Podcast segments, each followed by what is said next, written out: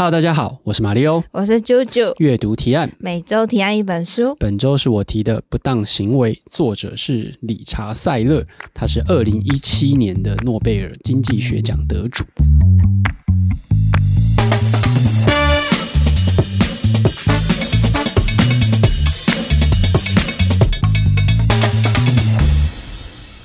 嗯，今天怎么会想要讲不当行为？呃，在讲这本书之前呢，我要决定直接跳开这个话题，然后先，哈 我要先问你，知不知道什么叫数位转型？太突然吧，这才是不当行为吧？没错，这本书从头到尾都要告诉你为什么我们会做一些很奇怪的事情。好，好那什么是数位转型？你明明就知道了。我就让你讲完吧。哦，好啦，反正数位转型呢，重点不是现在我们一句话讲完，而是你应该要来听听看别的产业的例子，那你可能会得到更多这样子。所以我们的 Insight 科技媒体呢，就要举办未来日科技趋势年度论坛。主题今年主题是什么？台湾的蜕变，用数位转型打造产业护城河。所以会有不同的产业在这个活动当中。没错，一整天的论坛有非常多的企业家来跟我们分享。好哦，所以就对数位转型有兴趣的大家，可以来我们的这集 show note 里面看到我们这次的活动资讯。那我们也再公布一下它的时间地点好了。如果你对这个数位转型有兴趣的话呢，你可以到我们的论坛。那这论坛是在九月二十三号，地点是台北微风南山啊。更多的资讯呢，记得到 show note 里面去看哦。好，好，那我们今天要介绍这本书呢，叫《不当行为》。对，什么是不当行为啊？不当行为非常多啊。其实他的不当行为是针对呃经济学上面的不当行为，因为经济学它的假设里面有一个叫做理性经济人假设，就对于一个人他该在经济学的行为上面做什么东西，他有一个理性思考。他假设每个人都是经济理性的，然后做一些事情。那这个作者塞勒就发现了一些呃不理性的事情。就是那这是他所谓的不当行为，他好像在研究研究生阶段吧，他就开始列了这些东西，嗯、就不理性的行为，这样不当的行为。反正它是一本呃经济科普类的书，经济学科普类的书，就是用很简单的方式来跟你介绍。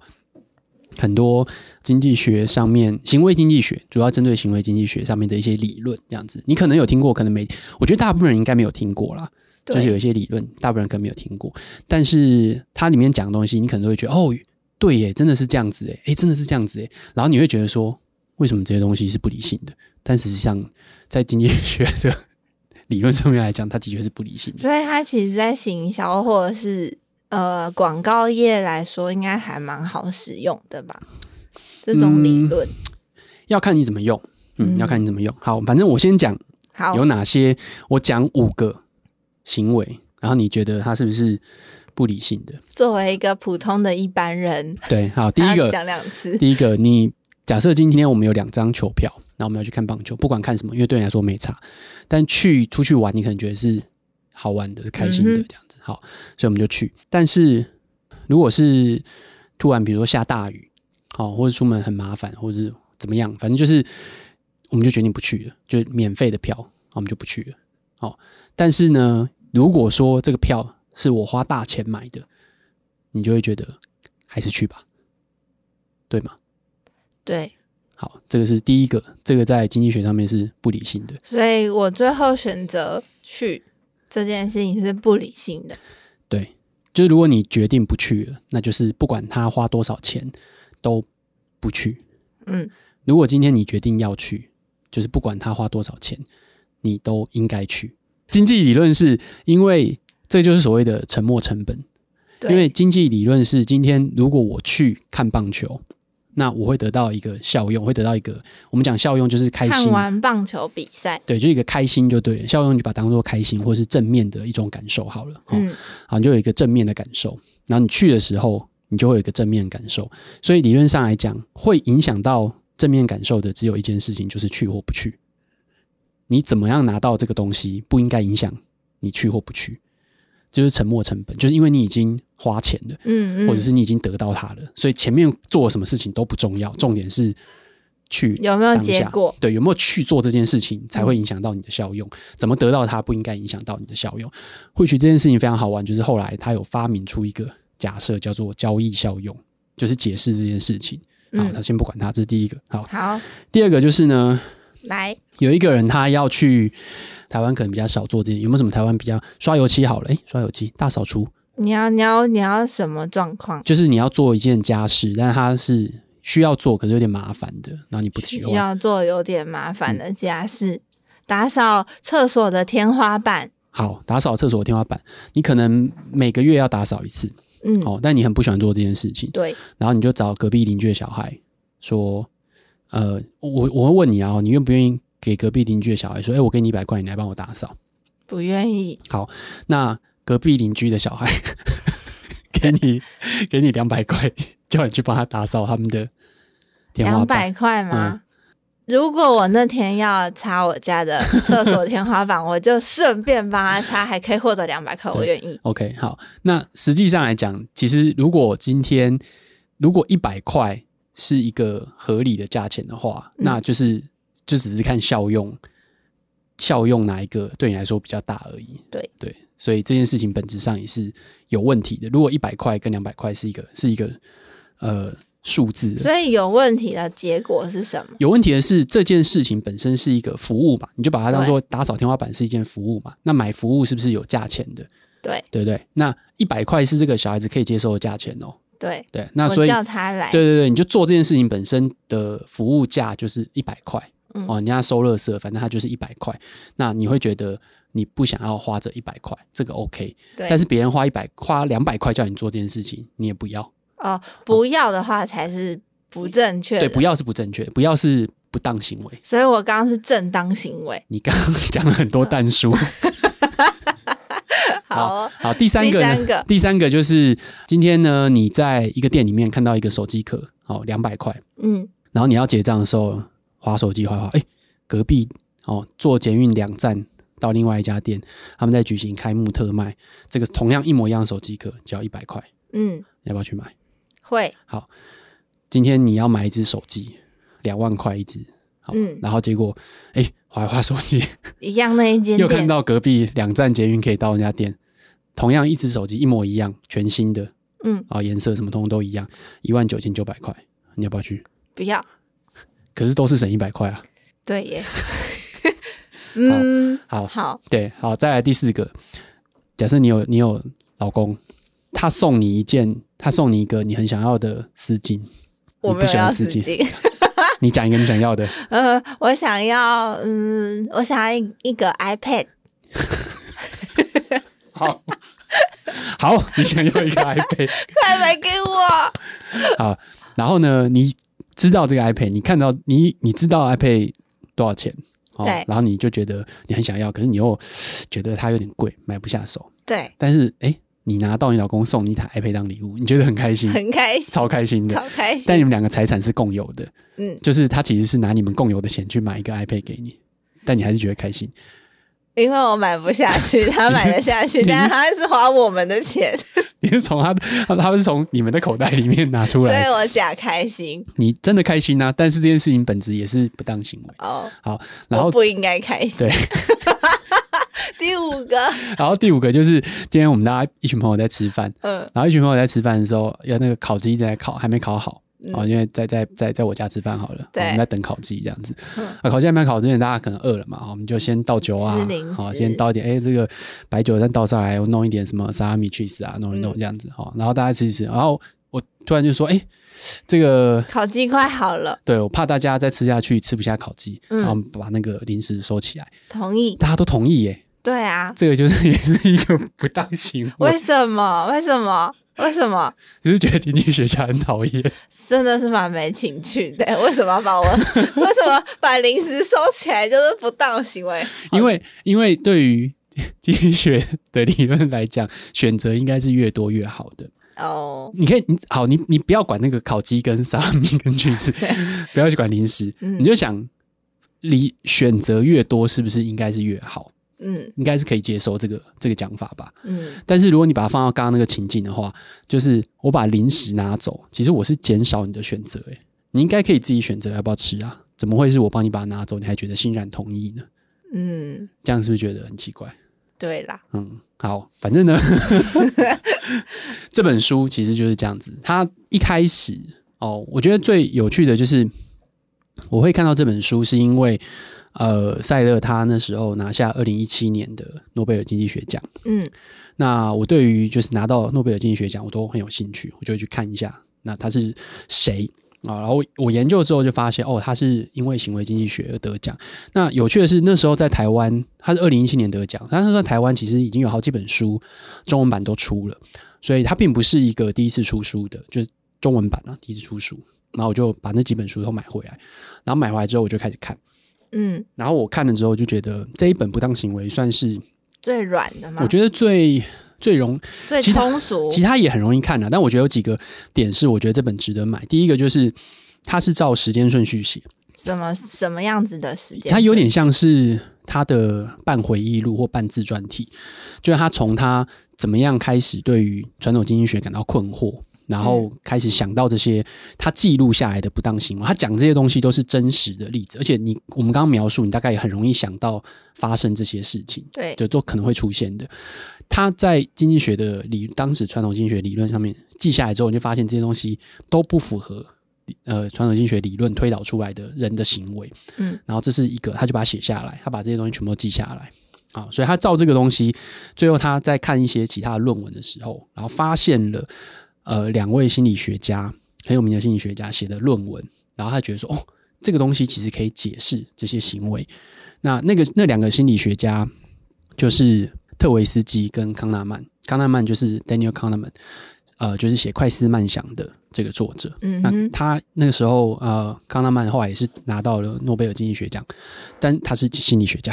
好，所以我那时候就发现这件事情，我觉得诶很有趣。所以我那时候看的时候，我就觉得，第一个他把他的过程写出来，他把他一开始觉得困惑，然后慢慢开始做这些研究，然后做哪些研究，做哪些实验，哪些分析，然后跟康纳曼合作的这些过整个过程，然后认识他们两个人的等等的过程，通通写出来。所以，他某种程度上来讲是一个比较像故事的，就是有一个发开始，然后中间发生什么事情，然后他遇到哪些呃可能人家对他的挑战，因为这其实在当时是一个比较离经叛道的一个概念，不是两千年之后，这是很早很早，其实在一九大概七八零年代那个时候，就整个行为经济学都还没有一个很明确的轮廓的时候，所以我那时候就觉得，哎，不当行为是在那里里面，我觉得收获我都看过了，那我觉得这是呃，不当行为是让我觉得收获最多的一本书，这样子。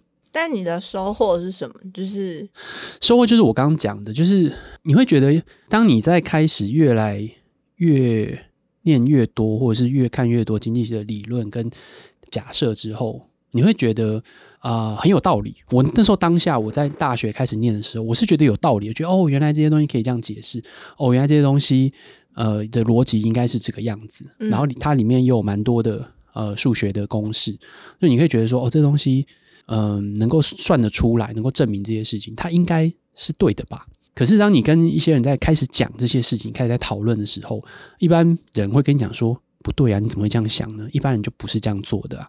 就像我刚刚讲的一些故事或案例的时候，呃，比如说沉默成本就是一个嘛，就是大家好像都听过，可是大家的理解其实是不对的。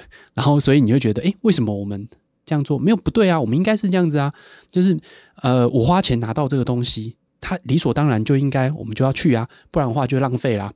没有浪费这件事情，嗯，在沉没成本的理论里面，没有浪费这件事情，你买了就是买了，嗯，对，没有浪费这件事情的，吃不下这件事情也是，就是最经典的，吃不下也是吗？就是你今天吃吃吃，比如说那种阿嬷啊，或者是爸爸说，哎，只剩一口，把它吃掉啊，那么常听到这句话，对，我会把它吃掉，对，这就是那个沉没成本的问题啊，就其实你的效用已经满了，所以它有没有，就说你不要浪费，没有浪费这件事情啊，嗯，对。哎，所以这这也是没有浪费食物这件事。经济学家在想什么啊？就不要浪费食物啊！所以，所以这这那个，你跟他解释，你就会觉得，嗯，的确，你你得到的那种感觉就是说，可是我们是这样想的啊。然后，可是人家就讲说，可是现实世界就不是这样运作的啊。对啊，嗯，啊，你的问题是什么？我的问题是，如果今天公司没有赚钱，嗯。然后到了每一年要加薪的时候，那作为公司的老板，到底是要加薪还是不加薪？如果以不当行为来解释的话，不当行为没有办法帮你解释这件事情，但它可以另外一个解释，就是大家对于损失的厌恶感是比较强烈的。嗯、就是理论上来讲，如果用想的、用用假想的，你少一百块跟得到一百块，就一个是负的嘛，一个是正的嘛。嗯，它的效用只是一个负一个正，但它应该是一样的。就我掉一百块的不舒服的感觉，跟我得到一百块的爽感，这两个是不是应该是一样的？理论上应该是一样的。当然是要挣一百块啊！当然是要挣一百块，没有错了。对，但是效用的绝对值应该是一样的。绝对值就是你把正负拿掉之后，他得到的对啊，跟失去的都是一百。嗯，但是实际上是不一样的。你去做。实验，他们去做很多实验之后，得到的一个结论就是，如果你掉一百的话，失去一百块的那个不舒服的感觉，会等于得到两百块的爽感，绝对值。所以效用绝对值优先顺序是我先失去一百块，但我就算获得一百块，我也没有办法补回我失去失去撕掉一百块，失去那一百块的感觉，我要再获得一百块，你才会觉得嗯。可以打平这样子，嗯、对，概念上讲，所以他解释了一件事情，就是人对于损失的厌恶感是比得到的喜悦感来的强烈的。嗯，所以就会回到你刚刚的问题，就是加薪与否。对，那其实它是一个基基本上你要不要加薪，其实跟这个一点关系都没有，就是 你自己决定要不要加薪就好了。嗯，那但是你完全不加薪，可能人家就会觉得不开心。那加一点点，所以其实这个是很单纯的经济经济的效用而已。就是今天，呃，零趴加薪零趴就不调薪啦，哦，不调薪就是零嘛，嗯、对不对？啊，调一趴两趴有调，OK，开心。我想到了，嗯、如果用套用一百跟两百那个理论的话，所以如果是两年的员工，他的第一年他有加薪一百块，嗯，然后他的第二年是他只有加薪五十块，他就会不平衡，因为对他来说他少了。五十块，所以应该要再加到两百块，他才会爽。对你，你可以这样讲没有错。但是在他们在做实验的时候，他们会做另外一种实验。嗯，他们会做实验，就是以你刚刚讲的那个例子来讲好了。嗯嗯，我今天你是员工，你要被加薪，OK？嗯，然后今天你要我跟你一样两个选择，他其实通常都会做这种选择题。第一个情况就是我第一年是没有通膨的，对。然后第二年通膨是三趴，嗯，好，然后第一年我帮你调薪两趴，嗯，第二年我帮你调薪四趴，嗯，好，然后第二个情况呢是像你刚刚讲的，第一年是零趴通膨，第二年是零没有通膨，都没有通膨，对。好，所以一一年我帮你调薪两趴，嗯，好，然后第二年我也帮你调薪两趴，嗯，你要选哪一个？第一个，第一个对不对？对，因为我有四趴，你有四趴，可是通膨是三趴，会吃掉。三趴，所以我不要买那么多东西就没事了。给我钱再说。对，所以这就是嗯、呃、不当行为的一个概念。但是以经济学的角色来看的话，嗯、他会选择第二个是吗？他会选第二个啊，因为我实际上真的拿到两趴，啊就考虑到通膨之后，你实际上真的会拿到两趴的调升啊。但是你就会觉得，哎、欸，名目上调到的东西。感受不同，对啊，感受不同啊，对对，所以这件事情好玩到他们会做很多实验，它实际上有里面有真实的，就是我刚刚讲的那个真实的行为之外，他还真的有去做过一件事情，就是他那时候有一个滑雪场，然后找他去当顾问，对，然后那个顾问是一个小的滑雪场啦，然后那时候里面有一个顾问，就是说他们后来啊，就是有设计出那种什么十套卷。就是你上去坐车，就是一就等于是门票了，上去坐那个缆车这样子，嗯、然后你洗头啊，就像洗头券一样。对，然后十 十张票这样子，然后十张票之后，他们就发现哦，我如果卖十张票，就你买套票，嗯、我给你打六折。对，然后大家觉得，哎，那我当然买套票啊，买，对啊，赚到了，哪次不买？对，但是呢，实际上有趣的地方就是十张票套票。的六折，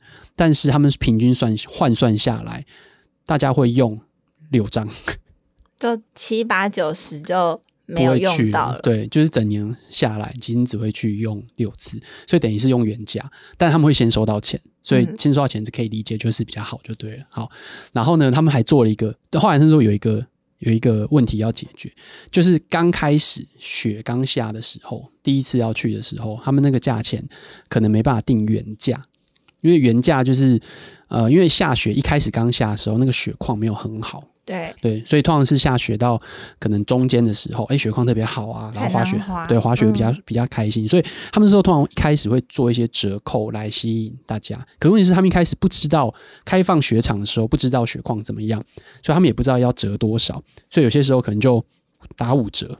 那对于来滑雪的人来讲，当然很好啊，因为他本来是没有打算要有折扣，他就是要付原价，嗯，就他就。突然听到打五折，打五折当然好啊，那么什么有什么不好的？就立刻只付半价。但这样对于店家来讲当然不好嘛。对对，所以他们就做了一个呃另外一个事情调整，就是你还是要付原价，但是我们会给你一个五折的折价券，所以你下次来的时候可以用。嗯，他们就很开心的接受。他说这个东西好到什么程度？好到就是另外一个人已经买了十张的那个套票券了。嗯，然后他听到前面那个人说。哦，就是我付你，只要这一次付原价，我会给你一张五折券。他把他已经买的那个套票收起来，然后再花一张钱买原价的，为了那个多出来的五折券。那五折，对，这个其实也是不当行为的一部分。嗯，这样好像很常落入那个算计耶。对，就是其实有很多。呃，你可以讲说对于什么行销的一个手法啊，对，好是广告的一些手法啊，或者是有一些店家可能就会这种促销，有些你看得透，有些你可能参不透。那觉得啊，我还是被设计了呢，觉得好像赚到了，傻傻的猴子，也不见得。我觉得有些时候，所以我就会觉得说，你看这本书乐趣在这个地方，就是你会看到哦，原来是可以这样子操作的，嗯、哦，原来大家是。会这样想的。你在赌博的时候，它其实里面也有讲这件事情。就我刚刚讲的，你会有一个所谓规避损失规避嘛？就你你讨厌厌恶损失，损失厌恶这件事情。但其实它还有一个，就是呃，如果你既然要讲白话文，就是如果要赔，不如冲大的。对对，他他的算法是这样，他的实验是这样。就今天如果我给你呃有两个选项嘛，第一个选项就是你有百分之百的几率。可以可以得到四十块，嗯，好，然后百分之五十的几率，另外一个选择是百分之五十的几率可以拿一百块，百分之五十的几率是零，我要拿四十块，你要拿四十块，对不对？可是用最简单的期望值就是 A 选项，就是 B 选项，就是呃百分之五十一百块，百分之五十零块的这个选项的期望值是五十块，嗯，然后 A 选项是四十块，嗯，但你会选择 A。对不对？对，好。但是如果是另外一个一样 A 选项，百分之百你会损失四十块，嗯。然后另外一个是百分之五十你不会亏，百分之五十你会亏一百块。B，对，你会选择 B，嗯，就是要赌就赌大的，就是但是要赌就赌大的，不是那种我赌我就是不会，对，就是是损失你才会赌哦。就是如果今天我有可能不会亏钱，我就赌了，嗯。可是你百分之百确定会亏的时候，你觉得不行啊？怎么可以这样子？可是如果说今天百分之百会拿到的时候，你觉得哎，好啊，那我先入袋为安。对。可是这个一样，在在那个效用上面来讲是有问题的。为什么？因为他的期望值算起来就是五十大于四十，你不能这样子算哦。你这样子经济学的，你南瓜的背景不够完整。这时候我们就是要请命理老师跟那个什么今天的星座运势啊的那些老师都出来，他就会说：来来来，你这个人天生的命格就是比较没有偏财运，所以你不要赌了，你就是选 A。我我我跟你讲，其实对吧？其实这件事情本质上，就像你讲的，它没有错，它其实是行为的一部分。嗯嗯，它你知道为什么对我来说这件事情很有趣的，就是当我一开始已经先有一个观念，觉得诶不对啊，你怎么会这样做呢？这样做一点都不理性啊！然后我就常常被人家骂或者是笑说啊，你这个东西。真的实际上又不是这样发生的啊！为什么这样就不理性？我们就这样做的，为什么这样就不理性？对，为什么你要把我的零食收走？然后就为了那烤鸡？哎，你不是觉得 OK 吗？对啊，对，还有另外一个就是他那个呃，塞勒提出来的叫做心理账户，就是多出来的。嗯、你知道，这种赌徒有那种，我搞不好你你你可能也会觉得这很合理。今天我今天拿了三百块，嗯，或五百块，我要去赌场赌博，不管你赌什么啦，那五百块下去了，嗯，好，哎，赌一赌之后变八百了，嗯，所以你是不是赚三百？对，对对。然后呢，你就会发现用三百拿去赌，对。然后你三百去赌的时候，你就会比较。不理性，对，因为你会觉得那是赌场的钱，那不是我的钱，对，对个屁啊，这就是你的钱啊，那是我今天额外获得的。但是这个叫做在经济学上面来讲，金钱是有绝对的替代性的，就是你的一块啊，不会讲你的一块啊，你的一块跟我的一块都是一块，但你会觉得没有你的一块是你的，我的是我的。好，反正我如果拿出各自各拿出一块钱出来，这两一块钱是一样的，嗯，它可以做到一模一样的事情。所以不应该会有你本来的一块钱跟赌场的一块钱，没有所谓我的五百块跟赌场的三百块。所以它没有成本概念哦。它没有成本概念，没有，这完全就是 经济理论的最基础而已。好，有一个有一个故事是这样子，嗯哼，假设就今天哈非常热哦，三十几度，然后你在沙滩上晒太阳，然后这时候你就觉得哇，如果要一个冰水或是啤酒有多好。对，OK，这时候呢，你的一个旅伴，假设就是我好了，我就准备去。嗯、假设我突然很想要上个厕所，上厕所，然后我说：“哎、我可以帮你去买买那个啤酒回来。”好，一百块给你。但是我我不知道你愿意花多少钱。嗯，好，好，所以呢，我就问你说：“这这是两个选项，我就帮你买个啤酒。好，所以你愿意付多少钱？所以啤酒只要开价相同或低，你就愿意买。OK，, okay 对不对？好，好，问题来了。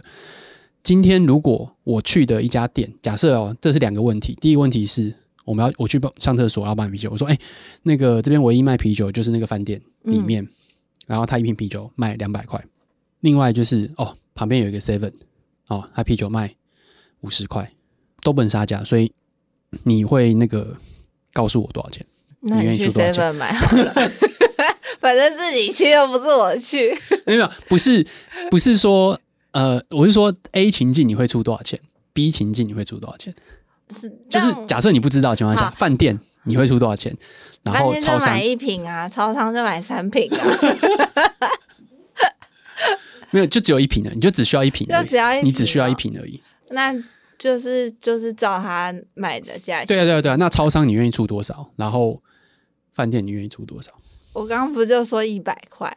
所以理论上来讲，去超商你就会买到啤酒，去饭店你就买不到啤酒。对，所以所以如果饭店我可以获得啤酒的话，那另外一百块就是你出的。你你讲的完全正确，因为其实后来他们去做一样做实验去问的时候，如果说今天去饭店的话，他们会愿意付大概算起来可能是两百块左右，嗯嗯，然后如果是去一个比较比较低的、比较便宜的店的话，他们只愿意付一百出头。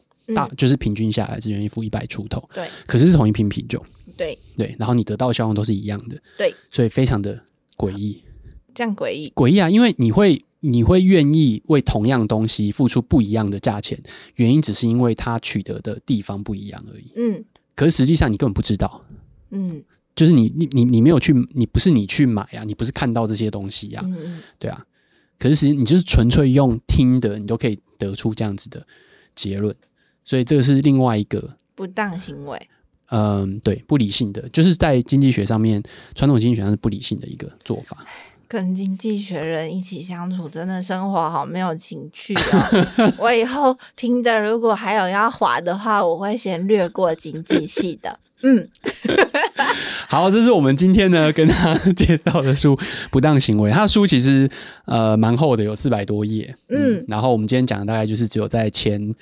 十分之一而已，十分之一就还有更多有趣的，我觉得非常有趣啦。如果你喜欢，我觉得就像呃我们在聊的时候，呃你不用管，你不用真的是很喜欢经济学，不懂经济学，我觉得它其实很多时候都是人的心理，嗯、所以它是一个心理行为、心理作用，或者是呃如果你喜欢心理学的话，就我觉得其实也很值得去拿出来翻翻看。那我觉得延伸阅读可以推荐一本叫《思考的艺术》，是。对，他是鲁尔夫·杜伯里写的，然后还有写五十二个，就是也像刚刚那种有受思考上的谬误的那种想法的点子，嗯、这本书也不错。还有一个系列，OK，好，那今天这就是我的阅读提案，我提了《不当行为》这本书。然后，如果你听了觉得有趣的话，你可以去翻翻看这本书，然后告诉我们你喜欢或不喜欢，或是你就像啾啾想着，我们经济学家都在想什么，好无聊哦。对，我要我要往左滑喽。好的，就这样子，拜拜，拜拜。